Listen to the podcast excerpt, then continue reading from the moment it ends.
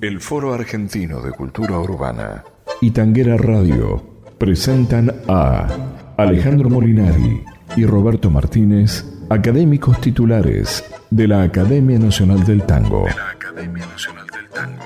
En esta conversación, en tono suave, chamullando tangos. Chamullando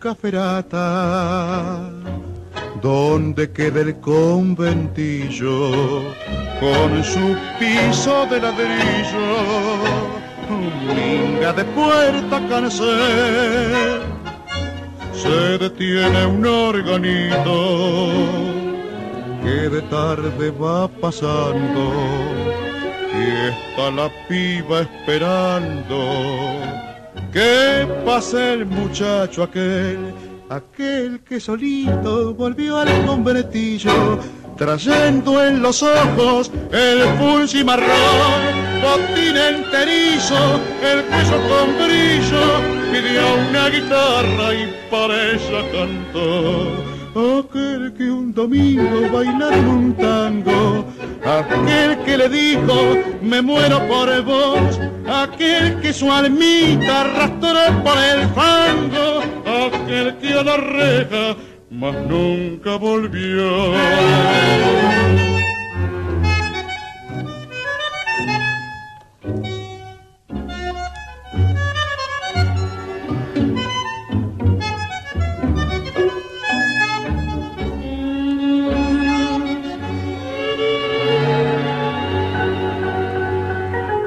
Ventanita del suburbio, donde siempre hay flores secas, yo también abandonado me encontraba en el bulí.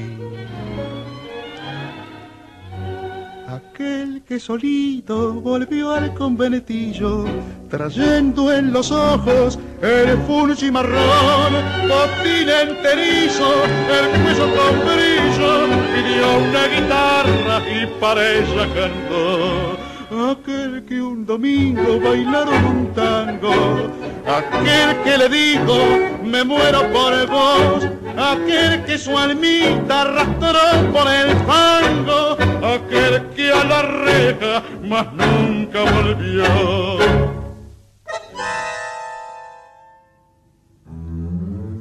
Chamullando tangos.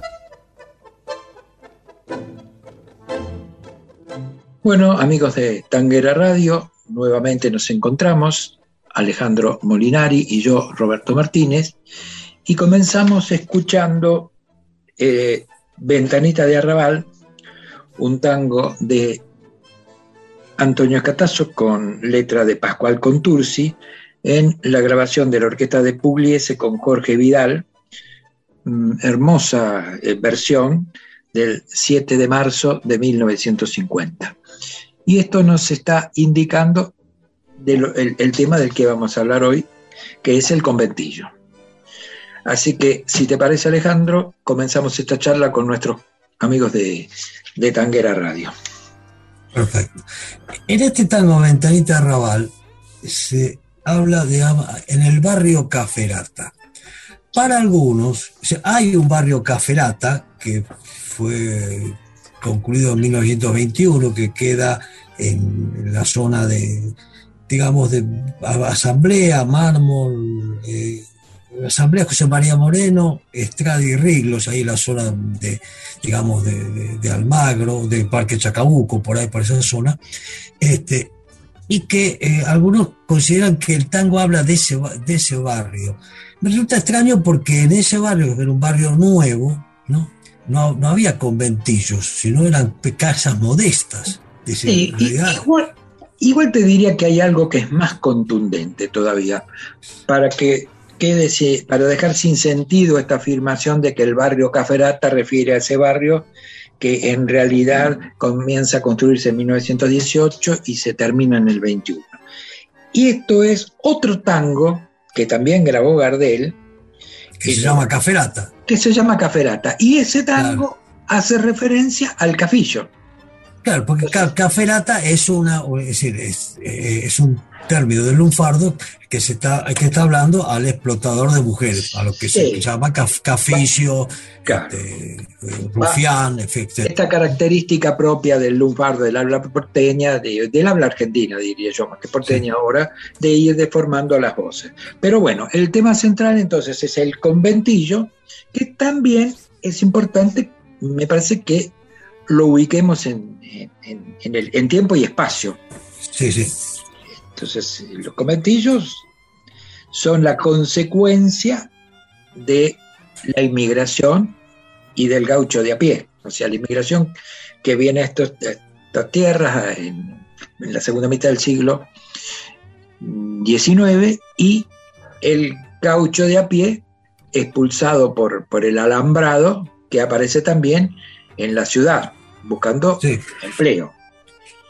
Y, y ahí se crea el conventillo, que no es otra cosa que inicialmente que las viejas mansiones solariegas que fueron abandonadas en el casco histórico después de la, de la fiebre, de, la epidemia de, fiebre amarilla y de cólera, las familias pudientes se mudaron al norte de la ciudad y quedaron esas mansiones que se subdividieron en tantas partes como el negocio lo indicaba, este, que fueron realmente verdaderos este, espacios de, muy poca higiene, de,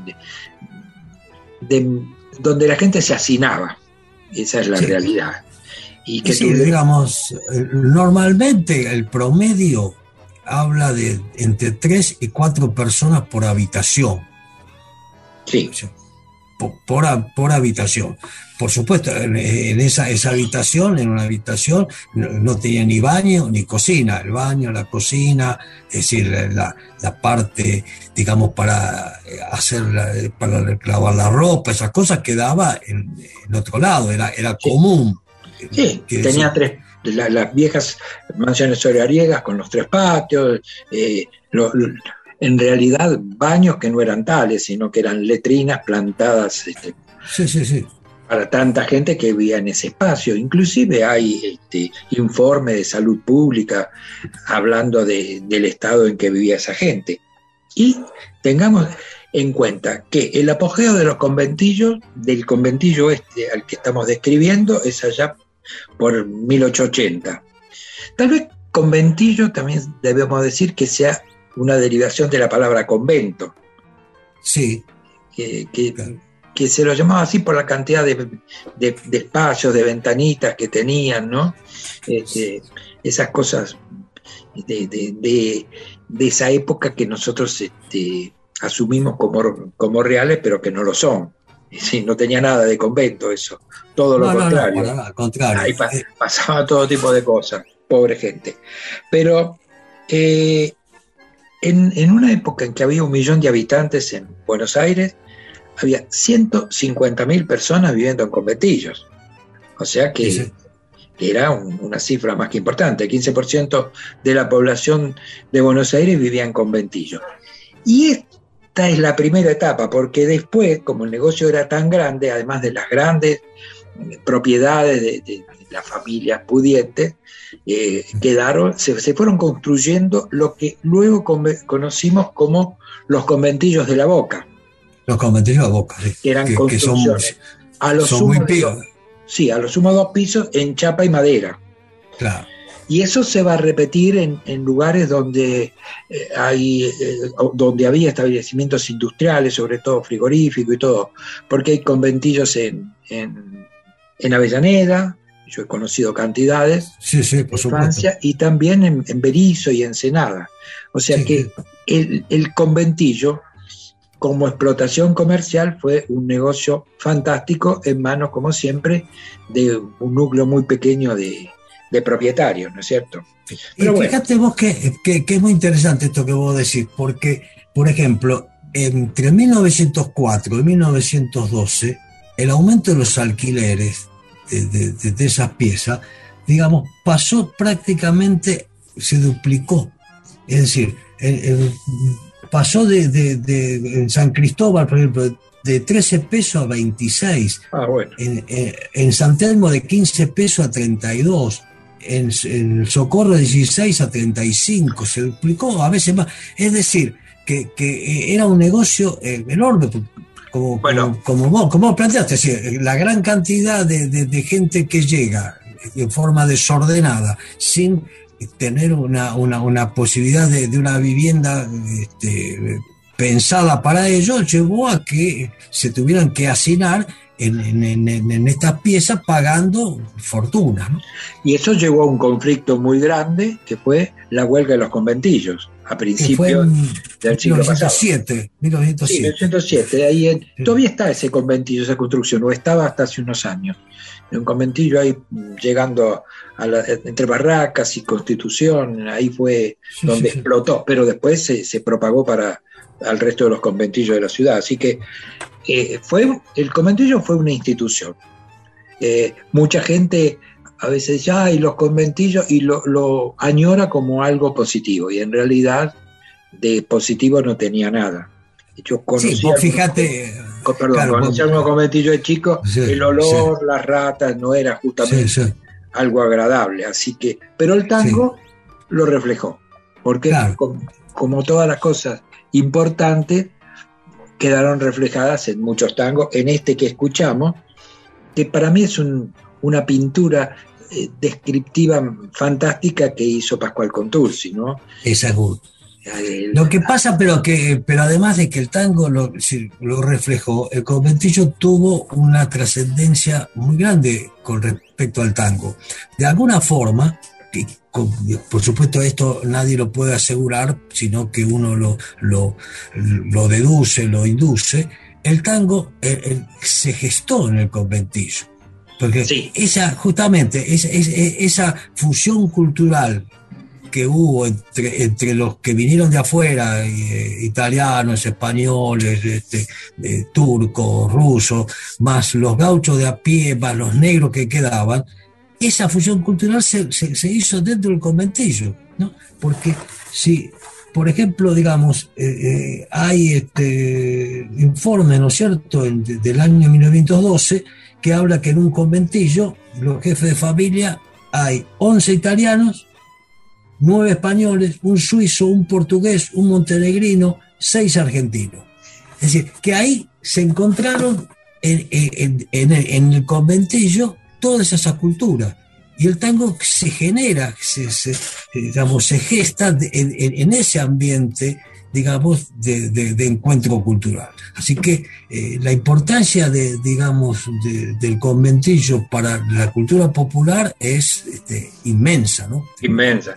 Hay, hay unos versos de Alberto Bacareza, que un gran Ah, bueno, sí. sainetero que escribió en- el más famoso de los sainetes fue el Conventillo de la Paloma, y lo describe. Dice, un patio de conventillo, un italiano encargado, un yo llega retobao, una percanta, un vivillo, un chamullo, una pasión, choque, celos, discusión, desafío, puñalada, espanto, disparada, auxilio, cana, telón. O sea que él mezcla todos los personajes. Así que hay otro tango interesante, muy interesante, donde describe también el, el- el espectáculo de un conventillo, la vida de un conventillo, que es oro Sí, sí. Oro muerto. Sí, que, que justamente de la vida, digamos, de, de una fiesta en el conventillo, ¿no? Sí. De alguna manera, digamos, eh, eh, eh, si la gente del conventillo, porque hay, hay que tratar de imaginarse en, esa, en ese momento, ¿no es cierto? La gente vivía en una pieza sin nada, tenía un- dos o tres patios. En esos patios era donde se desarrollaba socialmente la gente, donde se encontraba. Y ahí aparecía uno con una guitarra, otro con un fuelle, alguien cantaba, se, armaba una milonga. Es, es, absolutamente razonable, digamos, que la gente se divirtiera con lo poco que tenía. Claro, yo te diría que todo eso lo cuenta Gardel en, Oro Muerto, un tango de Juan Raggi y Julio Navarrini, que vamos a escuchar en la versión de Gardel con las guitarras de Barbieri Ricardo, una grabación de 1926.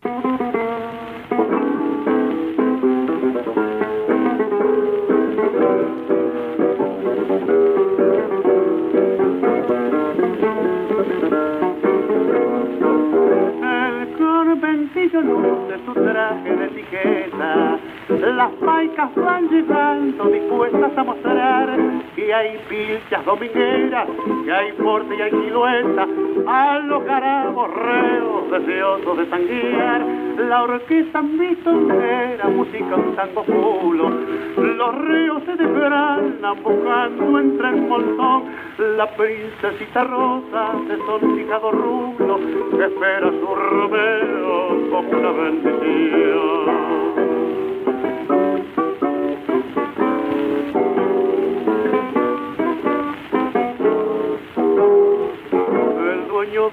La casa atiende a las visitas, los pibes del convento gritan en terreno, jugando a la razuela, al salto a las bolitas, mientras un gringo curda la va de payador, el fuelle melodioso termina un tango papa, una pebeta hermosa saca del corazón un ramo de violeta que pone en la solapa del garabito guapo, dueño de su ilusión. Termina la milonga, la fina retrechera, salen con sus bacanes henchidas de emoción, llevando de esperanza un cielo en sus ojeras y un mundo de cariño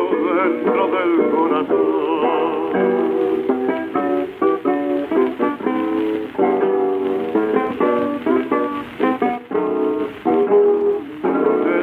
de la casa atiende a la visita los pibes del convento gritan en terreno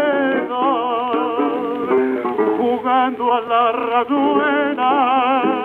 al salto a la bolitas mientras un gringo curva el abajo de Alejandro Molinari. Roberto Martínez. Chamullando tangos. Bueno, fíjate lo que vos decías que está en la primera estrofa del tango. Dice, el conventillo luce su traje de etiqueta, las paicas van llegando dispuestas a mostrar. O sea, es como la introducción. Es un momento de, de fiesta en el de, de, encuentro social, o sea, las paicas, que son las chicas, las mujeres, van a, mostrar ¿no? que, hay, que hay pilchas domingueras, que hay porte y hay silueta. A los garabos, o sea, a los, muchachos guapos deseosos de tanguear. Es decir, eh, eh, era la, manera en que se encontraba. Y ahí es donde se produce el desarrollo claramente del tango. ¿no? Sí, ninguna duda. Inclusive es hasta tiene la ternura de los chicos del conventillo, ¿no? Ah, sí. El dueño de la casa atiende a las visitas, que seguramente sería el encargado del conventillo, oficiaría como organizador. Los pibes del convento gritan en derredor, jugando a la rayuela, al salto, a las bolitas, mientras un gringo kurda maldice al Redentor. O sea, también muestra la, tristeza de, esos inmigrantes que no siempre la pasaban bien. Así lo canta Gardel, maldice el Redentor, porque hay otra letra que dice la va de payador, ¿no? claro. También hay, hay, una versión, es cierto, una versión muy difundida de Oro Muerto que cambió el nombre. Eh, eso es en el año 46, creo, sí, sí, en el año 46. Eh, eh, es la versión de Alfredo de Angeli cantando a Julio Martel. Que se llama Girón Porteño. Girón Porteño, le pusieron y, y cambia los nombres. Porque, ¿Por qué? Bueno, porque estábamos en la etapa de, este, de prohibición del lunfardo. Claro, eh, después del golpe del 43 se, estuvo un tiempo. ahora vos fíjate, uno dice, ¿por qué se llama oro muerto? Ajá, sí, contalo. Claro, porque oro muerto en realidad era oro bajo, ¿no? oro barato, era este, lo que se empleaba para las alhajas de, poco, para la gente humilde. O sea, era, no, era el oro de 18 quilates, era un, Oro bajo llamaban también. Oro bajo, sí. Oro, muerto, oro bajo. Aún las alhajas tenían algo de oro, era otra sí, pero digamos, lo utilizaba la gente de, bajos recursos. Entonces, este, justamente el, título del tango es, un hallazgo, porque está describiendo eh, a través de, una, de, una, metáfora, ¿no es cierto?, a, los habitantes de ese, de ese conventillo, los que usaban el oro muerto. Claro, nosotros hablamos cuando del conventillo como fue en, la etapa inicial y después dijimos que el conventillo se fue propagando a los barrios, eh, sobre todo a, la zona de la boca, donde están, todavía quedan algunos conventillos de chapa y madera. Y entonces yo te diría que cerremos esta charla de hoy escuchando el conventillo, eh, ah. donde hacen una descripción, pero ya más alegre, más graciosa del, conventillo, en la voz de Edmundo Rivero con guitarras, la grabación de 1966, y este es un tango de Bafa, eh, Rolón y Fernando de la Torre, este, así que con esto nos despedimos de nuestros oyentes y los invitamos para una próxima reunión. Chamullando Tangos con Alejandro Molinari y Roberto Martínez.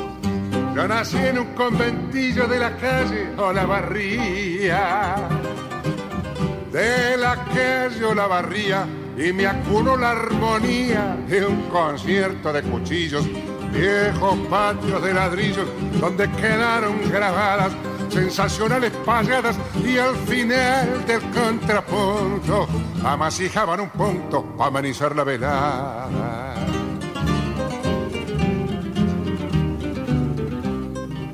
Cuando quise alzar el vuelo piante del barro el asfalto, piante del barro el asfalto, pretendí volar tan alto que casi me vengo al suelo.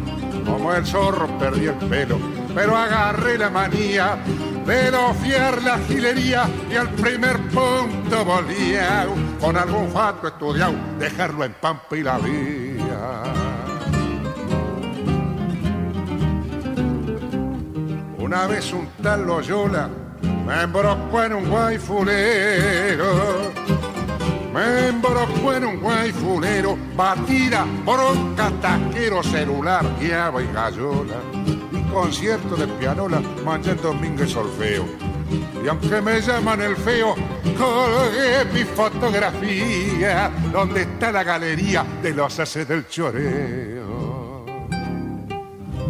hoy que estoy en los 40, en el debe de la vida, chapé una mina raída que tiene más de la cuenta. Ando en un auto polenta diciéndome noche y día, sin manjar la gilería, que me estén viviendo al verillo, que nací en un conventillo de la calle o la barría.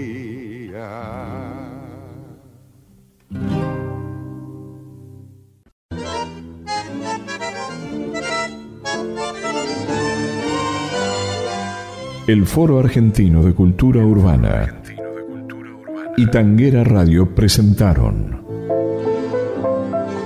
Chamullando Tangos. Edición Patricio McLaughlin.